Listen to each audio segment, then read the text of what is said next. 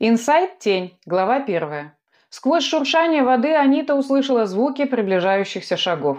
Девушка спряталась за серую бетонную колонну в тень и прислушалась.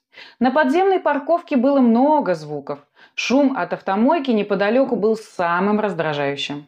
Где-то раздался свист тормозов. За ним последовали грубые мужские выкрики. Жизнь в большом городе кипела. И часто даже на минус третьем ярусе торгово-развлекательного центра невозможно было найти тихое место. Стараясь не отвлекаться на посторонние шумы, Анита сосредоточилась на знакомом голосе. «Тебе нужно просто сдать вступительный экзамен», – говорил Михаил Викторович. «Я вам уже объяснял, что я чудом закончил девятый класс четыре года назад и ничего не помню из школьной программы». Анита нахмурилась.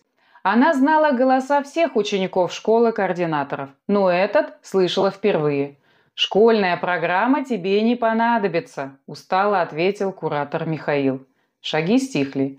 Видимо, пара остановилась, и молодой незнакомец с сомнением спросил.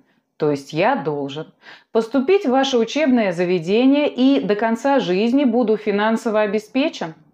Ну, не совсем так. Если ты станешь одним из нас, деньги перестанут иметь для тебя ценность вкратчиво объяснил Михаил Викторович. Анита поняла, кого ведет куратор, и улыбнулась.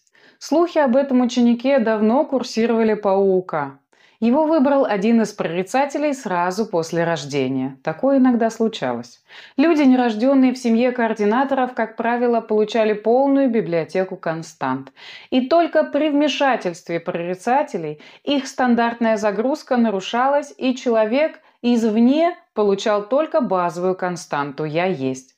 Таких младенцев оставляли взрослеть в родной семье, чтобы не наносить психологическую травму от разлуки. И впоследствии так или иначе приводили в учебное учреждение координаторов – УУК.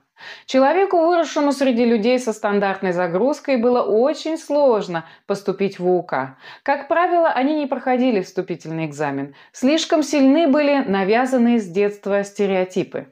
Несмотря на то, что мозг безоговорочно воспринимал только одну базовую константу, семья и прочее окружение невольно навязывало много лишних констант. «Это будет интересно», – с жадным любопытством подумала Анита и стала слушать дальше. «Вы меня в секту заманиваете?» – настороженно спросил незнакомец.